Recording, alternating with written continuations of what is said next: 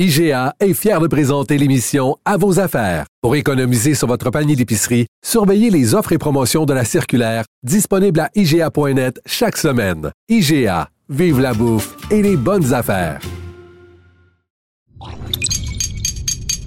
Cube Radio. Cher public, nous vous invitons à prendre place confortablement et à fermer la sonnerie de votre téléphone cellulaire. En cas d'incident, veuillez repérer les sorties de secours les plus près de vous. Bon divertissement. Un, deux, un, deux. OK, c'est bon, on peut y aller. Sophie Durocher. Elle met en scène les arts, la culture et la société pour vous offrir la meilleure représentation radio. Sophie Durocher. Tout un spectacle radiophonique. Bonjour tout le monde, j'espère que vous allez bien. En tout cas, moi, ça va super bien parce que dans quelques instants, je vais parler avec quelqu'un euh, pour qui j'ai beaucoup d'admiration. Elle s'appelle Edith Lemay. Peut-être que ce nom-là n'est pas euh, vraiment, on fait pas partie de votre quotidien. Mais quand je vais vous raconter l'histoire d'Edith Lemay, vous allez dire ah oui, c'est vrai, j'ai entendu parler de cette histoire-là. T'as tout à fait raison, Sophie, d'avoir beaucoup d'admiration pour cette dame. Donc Edith Lemay euh, est partie en voyage euh, depuis un an. En fait, elle est partie en voyage le mars 2022 autour du monde avec ses quatre enfants parce que trois de ses quatre enfants sont atteints d'une maladie dégénérative des yeux. Donc d'ici l'âge de 30 ans, ils ne verront plus rien. Ils vont devenir aveugles. Donc, euh, Edith Lemay s'est dit, ben, avant que la vue disparaisse, on va leur en mettre plein la vue à ces enfants-là. On va les amener partout à travers le monde, leur apprendre aussi la résilience. Edith Lemay, donc, euh, s'apprête à mettre euh, la boucle finale à ce voyage. Mais avant, elle a accepté de nous parler. Madame Lemay, bonjour. Bonjour. Écoutez, vous êtes où d'abord en ce moment? Euh, ben, on vient d'arriver il y a quelques heures en Égypte. On est au Caire. Bon, ben écoutez, euh, bonne salam alaikum. Euh, voilà, exactement, vous avez tout compris. Euh, je regarde la liste là, des pays où vous êtes allé avec euh, vos enfants. C'est complètement, complètement euh, délirant. Je vais, je vais les nommer parce que juste les nommer, c'est, ça donne, ça donne, ça nous fait rêver. Namibie, Tanzanie, Zambie, Turquie, Mongolie, Indonésie, Malaisie. Là, c'est pour les mots en i. Thaïlande, Cambodge, Laos, Népal, Oman. Et là, vous êtes en Égypte si on devait vous demander, euh, évidemment, c'est comme choisir entre un de ses enfants, mais le pays qui, pour vos enfants, a été le plus dépaysant, qui ressemblait le moins au Québec? Ouf, dépaysant, euh, je sais pas, ils ont tous été dépaysants à certains niveaux. Euh, je crois que la Mongolie a été celui qui était un petit peu plus difficile. Difficile, expliquez-moi pourquoi.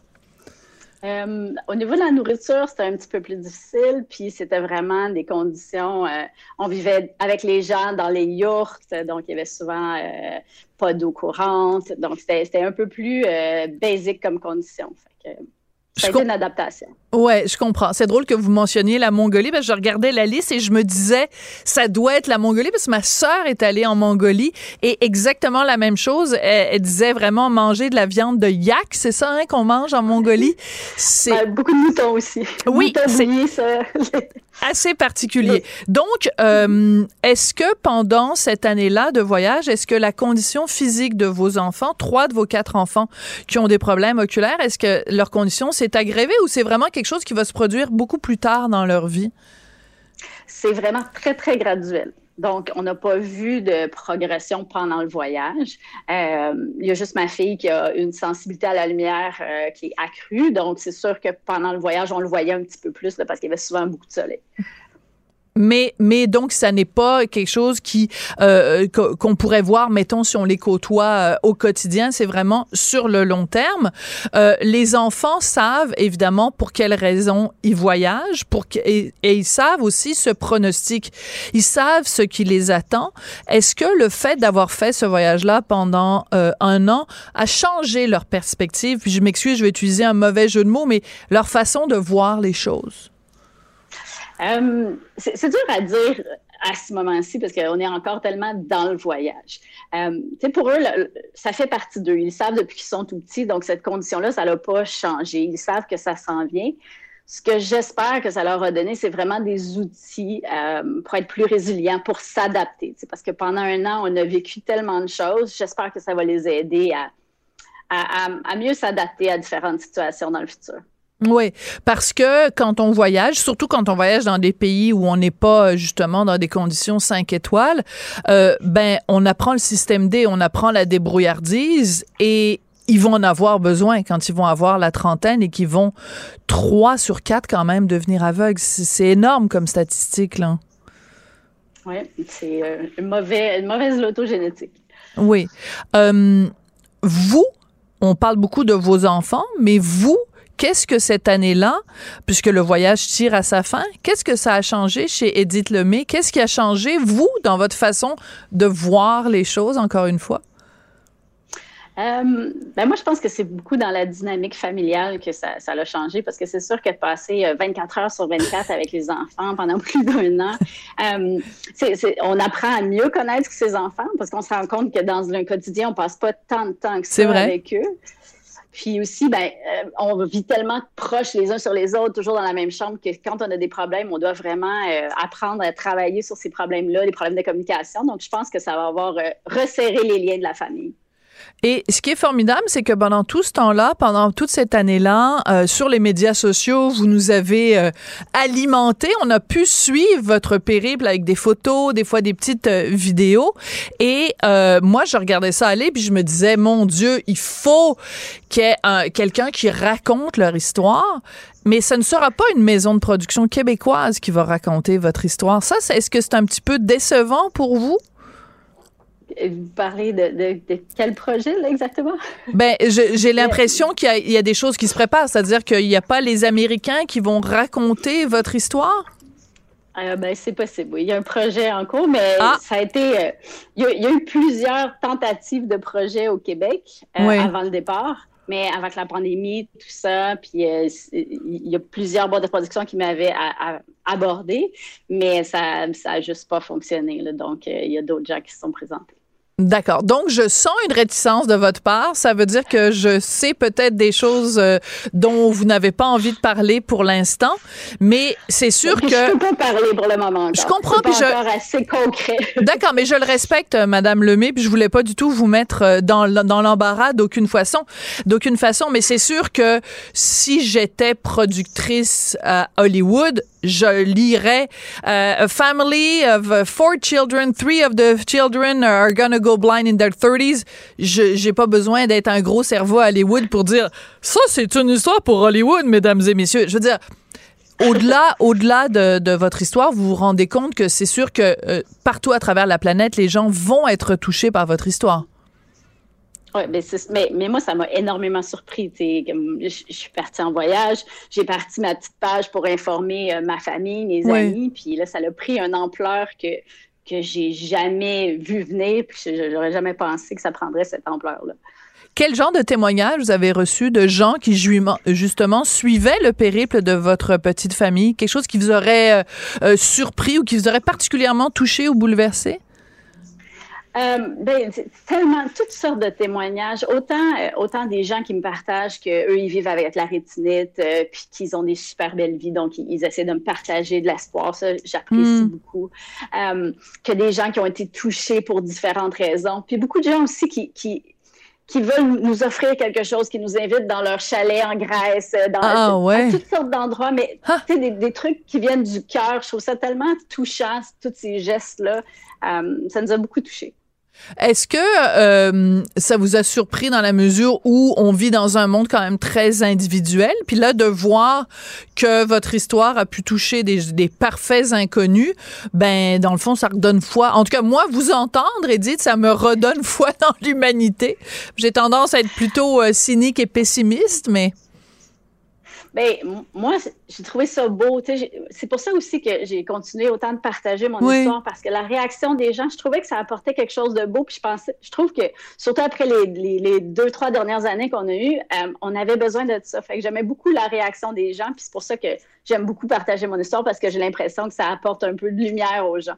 Oui, puis en même temps, je vous dirais que même quelqu'un qui n'aurait pas nécessairement suivi le quotidien de vos pérégrinations, il en reste pas moins que on est tous touchés par ça parce qu'on se dit, ben peut-être que en effet, on, on prend pour acquis tout ce qu'on voit et euh, toute la beauté qu'il y a autour de nous, on la prend pour acquise.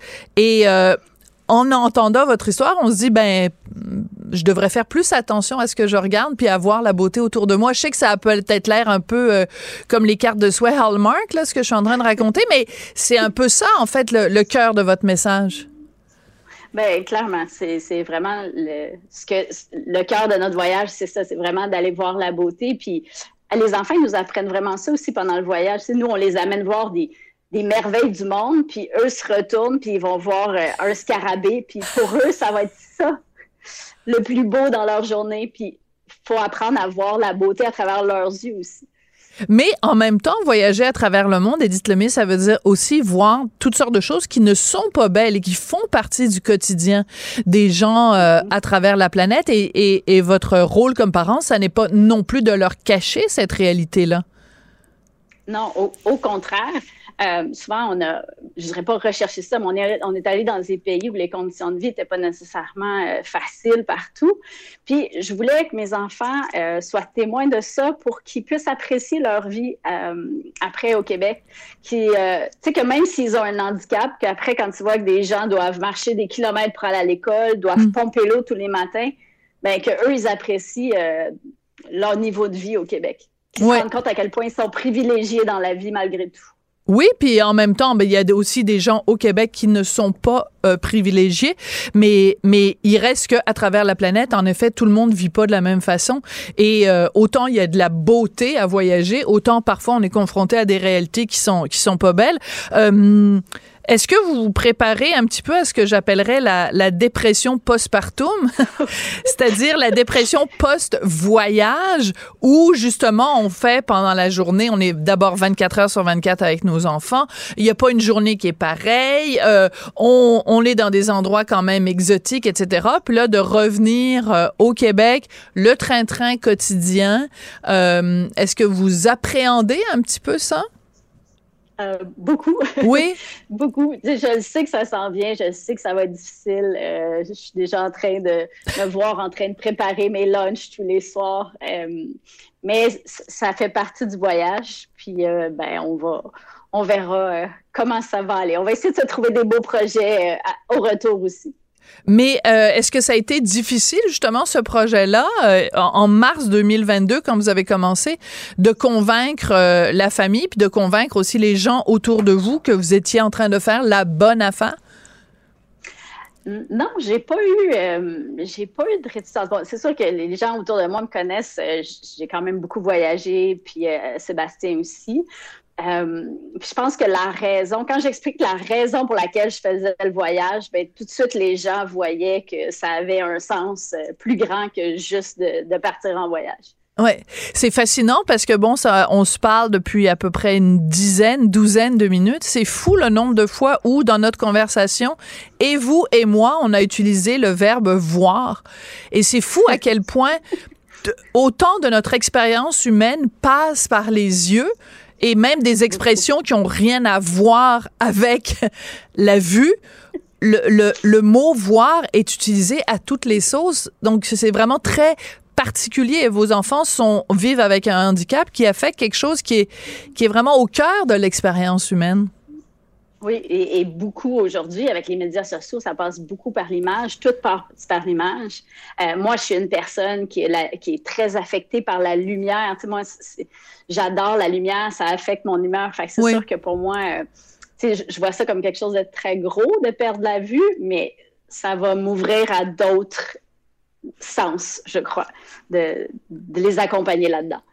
Ben écoutez, merci beaucoup euh, Edith. On salue euh, vos enfants, pas seulement Mia, Colin et Laurent, mais euh, toute la famille. On salue tout le monde et puis ben bon retour au Québec euh, très bientôt. Ben pour l'instant, en profitez. Vous venez d'arriver en Égypte, alors profitez-en. Allez au souk Khalel Khalili puis allez voir les montagnes d'épices colorées. C'est absolument extraordinaire. Est-ce que vous allez très rapidement? Est-ce que vous allez aussi faire la vallée des rois puis les pyramides de Gizeh, Khéops, Képhren, Mykérinos Euh, oui, c'est le plan. C'est pour ça qu'on est ici. C'est ce que les enfants voulaient voir. Et ce qui est absolument fascinant, c'est que euh, en Égypte, on est frappé par les couleurs.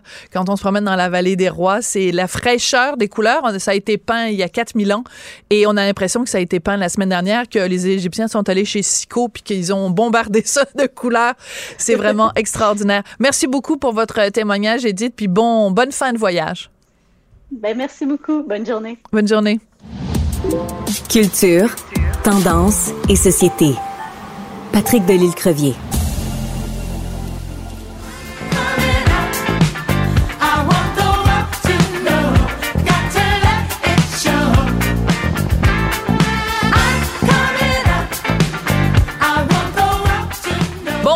Chantait I'm coming out, mais c'est pas tout le monde euh, qui euh, accueille bien quand euh, des collègues de travail font un coming out. C'est de ça que veut nous parler Patrick Delisle-Crevier, qui est journaliste culturel au 7 jours et qui aujourd'hui nous parle pas tant de culture, mais beaucoup de société. Bonjour, Patrick. Oui, bonjour Sophie, ça va bien? Ben moi ça va très bien, mais il y a des gens à la dans la LNH à qui tu as envie un petit peu de passer un savon comme on peut dire, euh, l'ouverture est encore en retard au parti euh, au niveau de la Ligue nationale. Donc, euh, oui, Sophie, rappelons-le, la Ligue nationale, dans une bonne intention, a décidé de faire des, soirées LGBTQ+. mais attention ici, on parle pas des... Parce qu'en anglais, on a vu un peu l'appellation Pride Night. Ouais. Des soirées de la fierté. C'est pas du tout le cas. On parle plutôt des soirées où on prend plutôt l'égalité des opportunités. Bon. on n'est pas dans, la célébration de, de, de, de, la différence et tout. On est simplement, on essaie de passer un message d'acceptation. Et de toute évidence, ce qui est alarmant, c'est que ça passe pas toujours. Il y a déjà à ce jour trois équipes, les Rangers, les Wild du Minnesota et les Blackhawks de Chicago. Je pensais jamais énumérer des équipes de hockey ici dans, dans une chronique avec toi, euh, qui ont annulé leur soirée. Et donc, euh, il y a des joueurs qui, euh, qui refusent de porter, disons-le, on ne parle pas ici de porter les couleurs pendant un match, mais plutôt pendant la pratique juste avant, pendant pendant la période de réchauffement, c'est des couleurs LGBTQ+, le drapeau qui, est affiché discrètement sur, sur les chandails, mais il y a des, des joueurs qui refusent de les porter, ces couleurs-là. Certains, ils vont de, de de, raisons religieuses, c'est-à-dire euh, euh, ça va à l'encontre de leurs croyances et tout, et d'autres, certains joueurs russes, euh, ils vont plus, eux autres, dans une loi anti-homosexuelle du Kremlin, par exemple, où ils ont ils craignent pour la sécurité de leur famille ou de leurs enfants qui habitent encore en Russie. Donc, on est dans une espèce de de, de capharnum en ce moment. on a toutes sortes de réactions. La soirée des Canadiens, euh, c'est le 6 avril prochain. Et donc, euh, ça reste à voir. Habituellement, euh, ici à Montréal, il y a une belle ouverture et à en juger par David Savard, un des joueurs du Canadien, qui est un des leaders en ce moment dans le vestiaire, lui, il dit que ça va bien se passer. Puis même notre joueur russe à nous, qui est le nouveau joueur Gourianov, ça a l'air que lui, il n'y a aucun problème avec ça. Donc, ça reste à voir. Ouais. Mais j'ai envie de te poser une question, Sophie. Si je te disais qu'il y a 600 joueurs euh, dans l'année nationale, combien sont ouvertement gays? Euh, ouvertement gays, j'ai toujours trouvé ça assez euh, particulier comme comme expression. Tu veux dire qu'ils sont gays et qu'ils en parlent? Oui, c'est ça. je, honnêtement, je sais pas, 10%, donc je te dirais 60 Non, il y en a un seul. Ah, c'est le défenseur Luc, Luc Procope, qui a 19 ans. Euh, qui joue avec les prédateurs et lui a affiché son homosexualité dès son entrée dans la ligne. Mais tu sais pourquoi je disais 10% euh, évidemment? Parce que normalement on dit que dans la population en général 10% des gens sont euh, LGBTQ donc alors je me disais bon c'est la même proportion mais évidemment il y, y en a sûrement plus qu'ils sont mais qui ne le disent pas ouvertement. Donc c'est là que ta question était était bien formulée je, je, je, je, le spécifie pour les gens qui nous écoutent. Hein. Toi, tu fais partie de la communauté LGBTQ. D'ailleurs, tu nous parles régulièrement de ton mari, Andrew. Et, et euh, moi, je trouve absolument hallucinant quand je lis sur ce, dossier dont tu nous parles aujourd'hui. Et tu mentionnais tout à l'heure des gens qui disent ça va à l'encontre de nos croyances religieuses. Donc, ces gens-là nous confirment, ces joueurs de hockey-là, comme Eric et Marc Stahl, des Panthers de la Floride, qui ont utilisé cet argument-là, sont en train de nous dire ouvertement, ben, ma religion est homophobe. Alors, est-ce que on peut donner un peu de crédit à des gens qui, comme moi, depuis des années, pour ne pas dire des décennies, s'époumonnent en disant les religions sont homophobes. Je vais juste te raconter une anecdote, Patrick. Quand on s'est mariés, Richard et moi, il y a 20 ans, on a refusé de se marier catholique parce que mon meilleur ami, qui allait être mon témoin euh, à l'église, est gay. Et moi, il était hors de question que je demande à mon ami gay Claude de se présenter dans une église puis qu'il y a en face de nous un curé qui pense que mon ami est un déviant ou euh, qui va aller brûler en enfer. Mais comment ça se fait que en 2023, il y a encore des gens qui disent je fais fièrement partie d'une église qui est homophobe?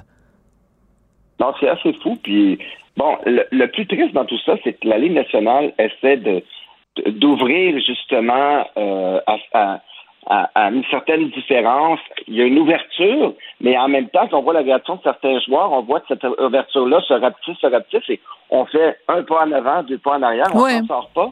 Et ce qui est, bon, c'est, c'est, pas un secret, la, culture hockey n'est pas toujours euh, une culture inclusive. Moi-même, Sophie, pendant des années, j'ai eu des billets, parce que moi, je suis un fan de hockey. J'étais plus fan à l'époque. Maintenant, je suis un peu moins. J'avais des billets de saison, et quand je disais ça à des gens dans mon entourage, des hétéros, ils me disaient, ah, un gay qui aime le hockey. comme si les deux étaient mutuellement exclusifs. Exactement. Donc, c'est comme le hockey et l'homosexualité, on dirait que ça va pas ensemble. Puis même en 2023, ça a l'air qu'on essaie de, changer les choses. Oui, mais c'est comme tu disais. Oui, mais c'est comme tu disais, hein, un hétéro qui aime Céline Dion, ben oui, euh, c'est pas, il n'y a pas juste les gays qui aiment Céline Dion. Ah, c'est assez fou. C'est bien triste parce que ça part d'une bonne initiative au départ de la Ligue nationale. C'est déjà exceptionnel qu'une ligue de hockey, la plus populaire à travers ce monde, euh, ait cette ouverture-là. Et le problème, c'est que, bon, donc, puis on dirait qu'il y en a un qui conteste et on dirait que ça ouvre la porte à d'autres. Ah, ben lui, il l'a fait. Et le plus drôle dans tout ça, c'est que tu parlais des frères Stahl tout à l'heure. Eric Stahl est un ancien joueur des Canadiens. Mm. Il dit, moi, je ne portais pas les couleurs euh, du, du, drapeau LGBTQ. Et le plus drôle, il dit, je ne les ai jamais portés. Et quand tu regardes sur Internet, ben, euh, lors de l'une des soirées LGBTQ+, des Canadiens de Montréal. Il l'avait porté sans problème. Très drôle. Alors, là, c'est l'influence de son frère et tout. Euh, sont maintenant rendus dans la même équipe qui, qui joue euh, euh, qui, change un peu la donne. C'est à voir, mais c'est bien triste tout ça. Oui, c'est triste. Et, et c'est d'autant plus triste que justement les deux, les deux frères Stan, Eric et Marc, euh, ont dit euh, dans leur fameuse déclaration, ils ont dit après maintes réflexions, prières et discussions, nous, nous avons choisi de ne pas porter le chandail de la fierté. Ok, attends deux secondes. Là. Je veux juste imaginer la scène, ok? T'as les deux frères qui se mettent à prier, puis là, c'est quoi? Le, le, bon Dieu a décidé que, au lieu de s'occuper de la famine en Afrique puis de s'occuper de la guerre en Ukraine, il allait se concentrer sur les frères Stahl et leur envoyer un message en leur disant Hey, les, les, les, les brothers, hey, bros, euh, ne portez pas le truc, c'est un message personnel de Dieu. Je dirais, écoute, c'est pathétique, pathétique. En tout cas, je suis très contente euh, qu'on se soit parlé de ça euh, aujourd'hui. Merci beaucoup, euh, Patrick Delisle-Crevier, puis salutations à ton mari. Merci beaucoup. Certain. À bientôt, Sophie. Bisous, bye. IGA est fier de présenter l'émission À vos affaires. Pour économiser sur votre panier d'épicerie, surveillez les offres et promotions de la circulaire disponible à IGA.net chaque semaine. IGA, vive la bouffe et les bonnes affaires professeur Duduche. Avec elle, pas de retenue. La rencontre Nantel du Rocher. Non, non, non, c'est pas une joke. Sophie du Rocher. Duduche, elle va se défendre. Guy Nantel. Ben, c'est exactement ça qu'il faut faire. Un duo déstabilisant qui confronte les idées. C'est à s'arracher les cheveux sur la tête. La rencontre Nantel du Rocher. Ça va être quelque chose. Dans sa fameuse euh, chanson euh, Le temps ne fait rien à l'affaire, Georges Brassens disait ben euh, il y a des petits cons puis il y a des vieux cons puis les vieux cons des neiges d'antan, hein, petit con de la dernière averse. Donc, il y a des cons qui sont vieux. la différence entre les vieux et les jeunes, c'est simplement le fait qu'il y en a qui sont cons et d'autres qui sont intelligents. C'est un petit peu de ça que tu veux nous parler, Guy Nantel. Je m'excuse, mon introduction était vraiment ratée. Non, non, mais en même temps, c'est, c'est, tu sais, par la bande, je peux, je peux faire un petit peu de, de pouce là-dessus, c'est-à-dire que il faut arrêter de juger les gens en fonction de leur âge, mais plus en fonction de ce qu'ils apportent vraiment comme ben idée, puis le rapport dans la société. Denise Bombardier avait un super article ce matin là-dessus sur la lutte des classes, mais en fonction de l'âge, puis donc par ricochet, ben sur le mépris des personnes âgées envers les personnes âgées, puis selon moi, c'est, c'est un des pires écueils qui menacent justement l'équilibre et la paix sociale dans notre société. C'est normal qu'on est rendu là parce qu'on est dans une société, plus que jamais, en tout cas, qu'on est devenu individualiste. Et donc, on n'a pas vraiment d'empathie pure comme société, mais on a de la démonstration d'empathie. En d'autres mots, hmm. on fait souvent les affaires pour soi et on fait semblant d'avoir de la compassion pour certaines classes de personnes en fonction de qu'est-ce que ça va nous rapporter à nous. Absolument. Qu'est-ce que c'est Ben oui, puis, puis on se range du côté des lobbies les plus forts. Alors oui, il y a une hiérarchie de la compassion dans notre société, même si bien des gens veulent pas l'avouer. Et plus un lobby est fort, plus il va recevoir l'appui d'un grand nombre de personnes qui sont tout le temps en démonstration perpétuelle d'étalage de, de, vertu, mais qui se rendent pas compte qu'ils ont du mépris puis qui le manifestent pour d'autres catégories de personnes. je te donne un exemple euh, assez concret. si on pouvait mettre une note sur 10 à la compassion que tu dois démontrer publiquement, là, ben, écoute, si tu veux ramasser des points sur ta carte de compassion, là, ça ressemblerait à la personne qui quitte son pays pour venir vivre au Québec, ça c'est 10 sur 10. Il faut vraiment que c'est payant. La personne qui se sent née dans le mauvais sexe biologique, c'est 9 sur 10. Le religieux qui, lui, ne peut pas s'empêcher de manifester son amour de Dieu en tout temps, ça, c'est 7 sur 10. S'il n'est pas catholique, c'est catholique, c'est 2 sur 10. Mais la personne âgée, je suis désolé, mais qui est abandonnée à son sort, puis qui fait rien d'autre de sa vie que d'avoir travaillé pendant toute sa vie pour finalement prendre sa retraite, puis offrir à cette société-là, durant toutes ces décennies-là, euh, une société où c'est vraiment agréable à vivre, ben désolé, mais on a à peine 1 sur 10 de d'amour et de compassion pour ces gens-là, parce que les vieux n'ont pas de lobby, parce qu'ils se réunissent pas, puis parce qu'ils cassent pas des vides dans des manifestations. Oui, ben surtout le dernier, je te dirais là. Euh, tu sais, c'est pas, il y a pas la, ligue des vieux euh, avec quatre vieux puis un fax. Il y a pas petite référence ici que comprendront euh, ceux, ceux, qui veulent bien comprendre. et il n'y a pas de, en effet, il y a pas de, de tu sais, de la même façon qu'il y a le black bloc, ben il y a pas le vieux bloc là, des gens qui se promènent avec des, des pavés à la main puis qui cassent des vitrines. et surtout, ben ils ont pas leur entrée, mettons à Radio Canada ou à la presse ou dans le Devoir avec, euh, mettons, un chroniqueur euh, vieux qui passerait son temps à parler des vieux, puis à traiter les vieux en victimes, puis en train de dire, euh, de tout analyser selon la grille, les vieux sont une victime et peu importe le sujet, je vais trouver le moyen de faire une chronique en disant que les vieux sont victimes de, des ongles incarnés, etc., etc. Donc, c'est ça aussi, là c'est paradoxal parce qu'on tasse les vieux des médias alors que c'est souvent des gens plus âgés qui écoutent les médias et non pas les jeunes. Tu sais, c'est quand même assez intéressant comme phénomène. Puis, tu sais, je veux dire, vendredi, euh, j'étais pas au monde à l'envers, mais je l'ai écouté. Puis, tu sais, je veux dire, euh, on pose la question est-ce qu'on doit tasser des boomers de, de, notre société? Je veux dire, j'aurais rêvé d'être là, puis j'aurais réagi fort parce que juste le fait de poser la question, dans un débat télévisé. Moi, je trouve ça odieux. Tu sais, je veux dire, vieillir, là, c'est une condition qui est inéluctable. Tu y peux rien. C'est comme être gay, c'est comme être d'une autre origine ethnique ou n'importe quelle condition qui n'est pas un choix, puis pour lequel, justement, on se bat comme société pour pas discriminer les gens quand ils sont dans une situation qu'ils ne choisissent pas. Puis, est-ce qu'on oserait faire un débat sur est-ce qu'on doit tasser les gays ou les trans ou les noirs ou je sais pas quoi? Jamais de la vie on poserait cette question-là, tu sais. On le fait même pas pour des questions d'intensité de pratique religieuse, puis justement, ça c'est le contraire, tu sais, tu y peux quelque chose dans ta vie décider. Mais, mais, mais on ne le fait pas. Mais je trouve que la question, euh, moi, est tellement inopportune que j'en ai fait, moi, un numéro d'humour, justement, parce que, tu sais, dans mon personnage de bête et méchant, je, trouve, je trouve ça absurde de, de se demander est-ce qu'on doit tasser les vieux de notre société. Mais on le fait sans gêne dans, dans, dans nos médias, puis on n'est pas gêné de débattre de ça. Puis ça pose cette question-là sérieusement, comme s'il y avait une légitimité en arrière de ça, tu sais. Oui, mais en fait, je pense que de toute façon, c'est pas pour prendre la défense de personne, mais je pense que c'est que la, la, autrement dit, la question c'était est-ce qu'il est euh, acceptable que dans certains milieux on tasse les baby boomers?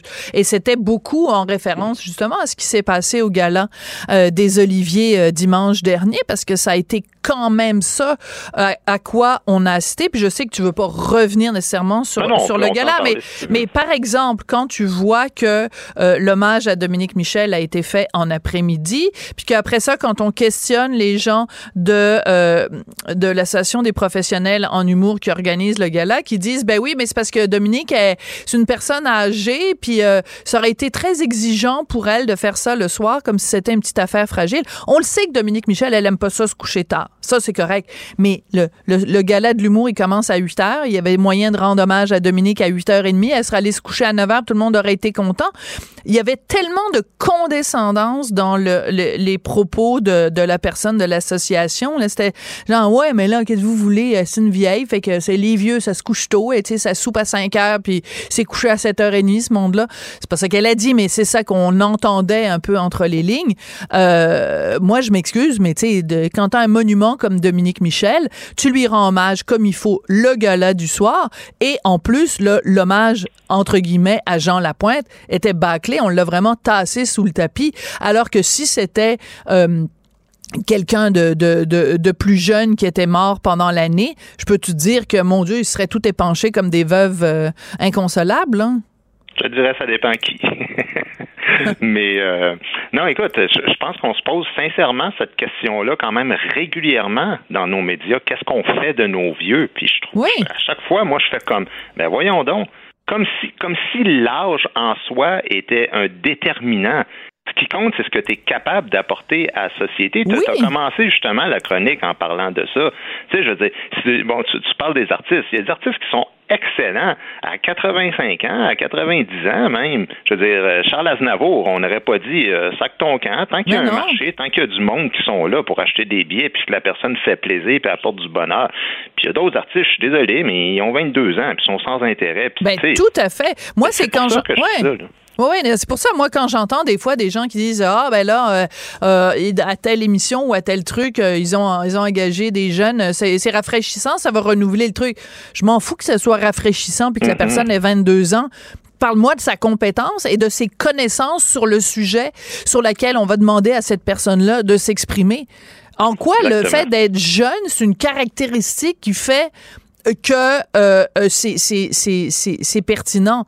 Je veux dire, moi aussi, j'adore. Ici, à Cube, on est entouré de gens euh, jeunes, mais ils sont choisis pas juste parce qu'ils sont jeunes, mais parce qu'ils sont compétents. Viens pas me dire, on les a engagés parce qu'ils étaient jeunes. Non, dis-moi, ils ont été engagés parce qu'ils sont jeunes et compétents. Puis même, je te dirais, on devrait mettre le mot compétent avant le mot jeune. Ça devrait être ça le ben, premier critère? En tout temps, en tout temps, on, s'en fout de l'âge.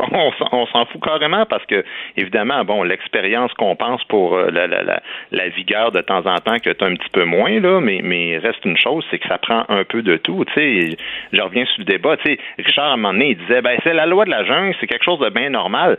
Mais, tu sais, bon, oui, mais c'est un baby boomer, lui, en plus. Je comprends le sens de ce qu'il dit. Mais il faut pas mélanger, il faut pas confondre la légitimité de se battre pour faire sa place dans ce société, puis imposer des idées nouvelles, et l'idée de demander aux vieux de se fermer la gueule puis de disparaître. Puis, puis des fois, j'ai l'impression que c'est ça qu'on fait. On n'a jamais, jamais vécu d'une société qui est autant inclusive qu'aujourd'hui ou en tout cas qui se prétend inclusive, mais aussitôt qu'on veut insulter quelqu'un, tu remarqueras, il y a systématiquement le mot vieux dedans, tu sais. Mm-hmm. Vieux cochon, vieille folle, vieux fini. On ne gêne pas pour faire ça, tu sais. Ouais, on ne gêne pas pour toujours attribuer la vieillesse, euh, y attribuer une connotation de, comme une chose qui est merdique en soi. Ben, je vais te, te, le dire, à chaque fois que j'ai été prise dans des controverses, à chaque fois, la controverse avec la chanteuse dont j'ai pas le droit de prononcer le nom, la controverse avec les drag queens, à chaque fois qu'il y a eu une controverse, il y a des jeunes qui m'écrivaient leur moyen de prédilection, c'est Instagram. Puis c'était prends ta retraite, la vieille, puis décrise, puis décalisse, puis votant, puis prends la porte, puis euh, on a hâte que tu partes à la retraite, puis tout ça. Mais attends deux secondes, là. Je veux dire, c'est quoi, c'est quoi, c'est quoi le rapport avec mon âge? Ben moi, je vais dire, Sophie, en tout cas, euh, puis, puis tu sais, là, justement, peut-être avoir l'air d'un vieux mononcle, mais chez nous, là, on n'était pas officiellement inclusif dans ma famille, mais maudit, on était respectueux envers les plus vieux, puis, puis je pense que c'était c'était plus vrai dans ce temps-là. Dans un magasin, là, tu servais quelqu'un de vieux, là, tu disais pas euh, Hey, tu veux-tu un sac, Ben monsieur? là, ça, passait pas, ça aurait pas passé. Puis nos vieux, on allait les visiter de temps en temps, puis je, je veux dire, si j'avais laissé moi sous-entendre que la génération précédente servait à rien, je te garantis que j'aurais mangé une claque en arrière de la tête par mon père, puis qui m'aurait bien fait comprendre la notion de respect. Qu'est-ce que tu veux, c'était de même à l'époque non inclusive, mais, mais je veux dire, tu sais, juste en humour, là, moi, là, je te jure, j'avais une admiration sans borne pour peu importe la personne qui était. Puis même peut-être pire que ça. Je me souviens dans le temps, en début de carrière, je faisais les démons du midi, là. Ouais. Mais non seulement j'avais du respect pour les Gilles Latulippe puis René Pérus, ça, mais même là, je rencontrais du monde, René Martel, Suzanne Lapointe, Fernand Gignac. Écoute, j'étais absolument fier de faire partie de la même ligue, de la même affaire. Mais qu'est-ce que tu veux? C'est ça. Les, les, temps semblent avoir changé, puis on dirait qu'aujourd'hui, on considère que les vieux servent plus à rien, puis il va falloir s'y faire parce qu'on est une société de plus en plus vieillissante. Fait qu'il va falloir euh, ouais. affronter ça avec un peu plus de respect et de dignité, je pense. Ouais, mais tu sais quoi? Je me console en me disant de toute façon, les jeunes, ils auront beau euh, gueuler contre les plus vieux. Il reste que c'est quand même avec leurs impôts qu'ils vont payer pour les CHSLD dans lesquels on va aller croupir. Fait que voilà. on va, Ouais. on va se venger de cette façon-là. hey, merci beaucoup, Guy Nantel. Ça marche, à bientôt. Qu'on ait 20 ans, qu'on soit grand-père, quand on est con, on est con. Entre vous, plus de controverses, qu'on caduque ou qu'on débute. IGA est fier de présenter l'émission À vos affaires. Pour économiser sur votre panier d'épicerie, surveillez les offres et promotions de la circulaire disponible à IGA.net chaque semaine. IGA, vive la bouffe et les bonnes affaires.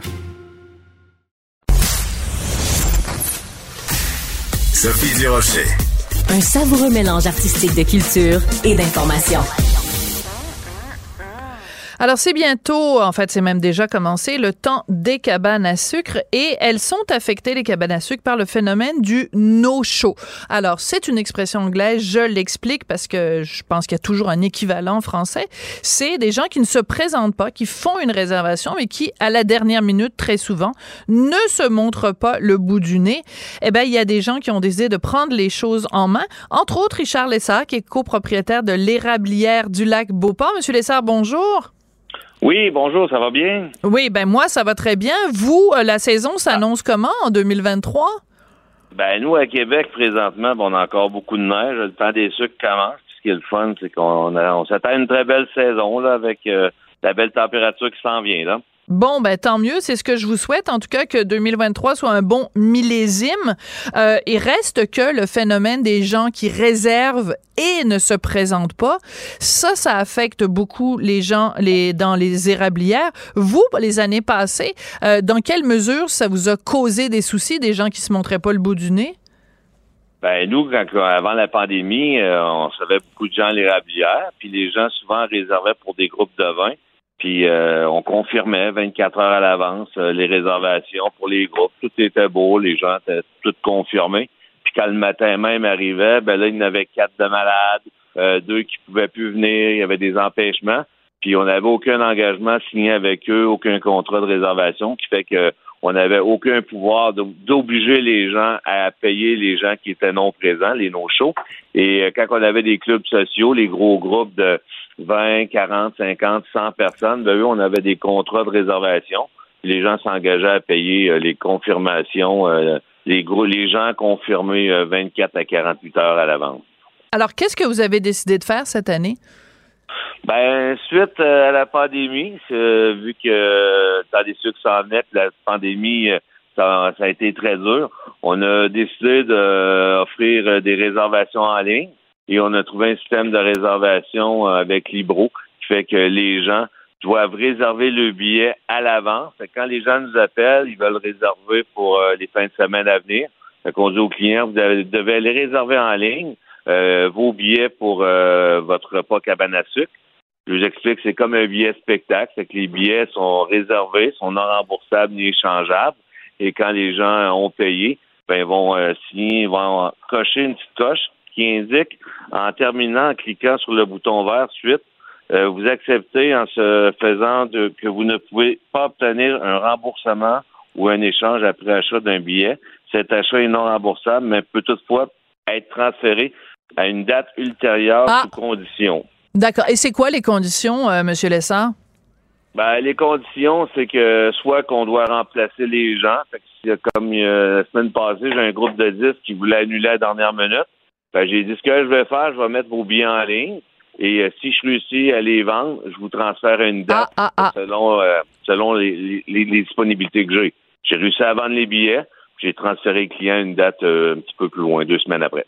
Mais j'aime beaucoup le parallèle que vous avez fait, Monsieur Lessard, avec les gens qui achètent un billet de spectacle. Il y a personne qui viendrait à l'idée, mettons, j'achète un billet pour aller voir, euh, je sais pas moi, Robert Charlebois, euh, peu importe, là, euh, de me dire le jour même, ah, j'ai mal à la tête, chérie, on va annuler les billets. Ben non, les billets sont achetés, tu y vas. Euh, Donc, c'est en fait, c'est de mettre euh, un, un spectacle sur le même pied d'égalité parce que vous, vous avez des dépenses. Si les gens viennent pas, ça représente des pertes énormes. Ben, en fait, semaine passée, il y a juste un client qui a réservé à la dernière minute sans carte de crédit. Il était neuf personnes. Puis le client s'est même pas présenté. J'ai de- pris la peine de le rappeler. Puis de demander euh, s'il venait toujours pour le repas de 13 h. Il était 13h45. Ah, il m'a dit en fin de compte, euh, je pourrais pas y aller. J'ai répondu au client, c'est malheureux. J'ai dit euh, on a refusé des gens tout l'avant-midi. Et en plus de ça, euh, vous vous présentez pas, vos, vos places sont réservées, vos tables, euh, les chaises vous attendent, puis j'ai payé pas pour. euh, il s'est- il était pas engagé. Fait que le client, ben, il a tout simplement annulé sans condition. J'ai perdu euh, mes neuf places. Ça représente combien comme perte financière pour vous? Mettons une dizaine de personnes qui, qui, qui annulent, mais qui euh, qui, qui ont pas réservé avec Libro, puis à ce moment-là, c'est une perte pour de combien de sous pour vous, là? Ben, un repas de cabane à sucre adulte, c'est 50 taxes pour boire inclus. Fait que Ouais. si les clients, ben, c'est 10 adultes, ben, je viens de perdre 500 directement. Puis ce qui est malheureux, c'est qu'à la fin des sucres, vers la fin avril, il n'y a plus de neige. Les gens vont plus à cabane à sucre. Puis ça, quand on a fait nos réservations en ligne, ben, ça faisait partie des conditions de réservation. Parce que j'ai déjà vécu des années que fin avril, il n'y a plus de neige. Fait que je peux avoir euh, 3, 4, 5, 600 personnes qui ont réservé.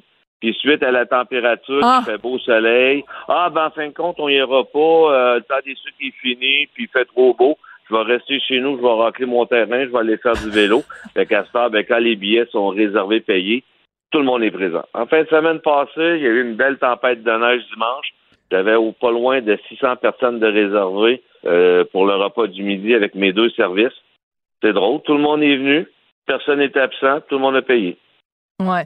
Mais ça fait vraiment une énorme euh, différence. Est-ce que vous avez des fois des gens qui refusent, c'est-à-dire des gens qui sont furieux et qui sont fâchés contre vous que euh, vous utilisiez le système Libro et que les gens soient obligés à ce moment-là de payer avec leur carte de crédit à l'avance?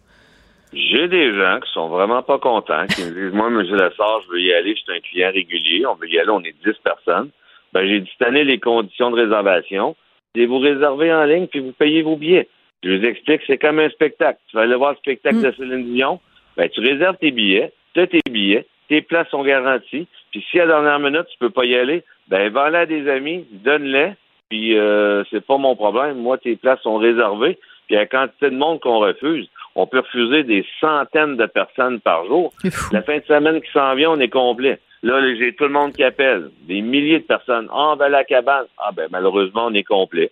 Puis je sais que les gens qui vont venir vont être présents parce qu'ils ont payé. Avant, c'était des, des groupes, des organismes. Le pire organisme que j'ai vu, moi, il avait réservé pour une centaine de personnes. Une fin de semaine, il avait envoyé des inscriptions. Tout le monde s'est inscrit. Puis cette journée-là, il pleuvait. Fait qu'au lieu de 100 personnes, il y a eu 25 personnes.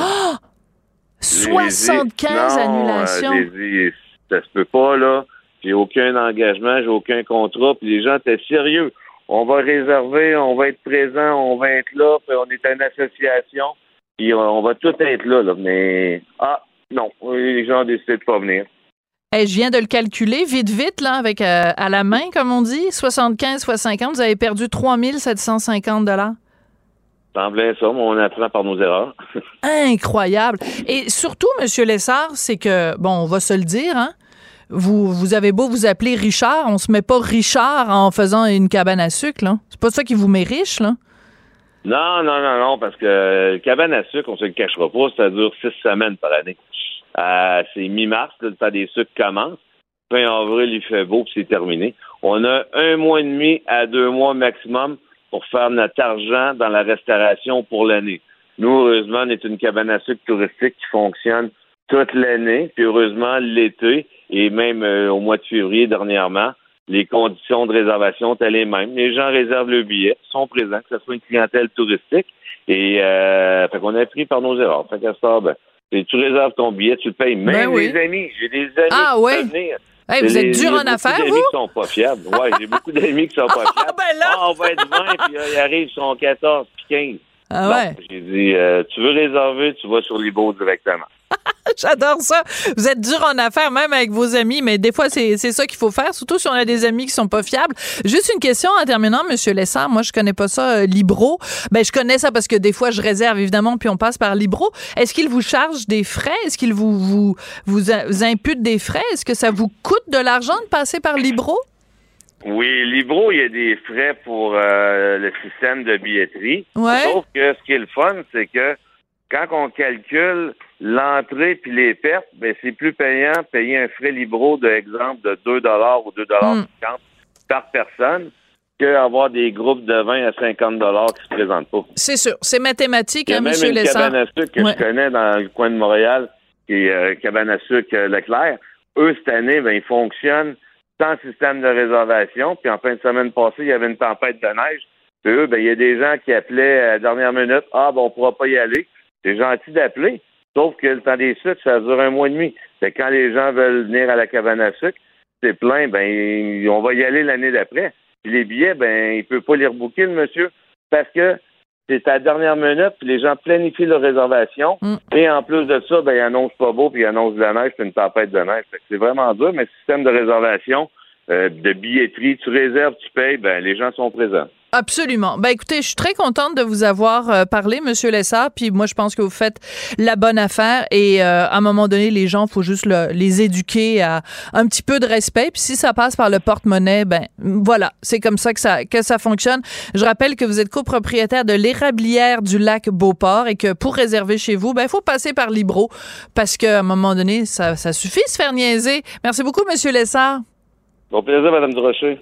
C'est comme ça que l'émission se termine. Je voudrais remercier Tristan Brunet-Dupont à la réalisation, la mise en onde, Marianne Bessette à la recherche. J'espère que vous êtes bien sucré le bec avec nous à Cube Radio. Merci et à très bientôt. Cube Radio.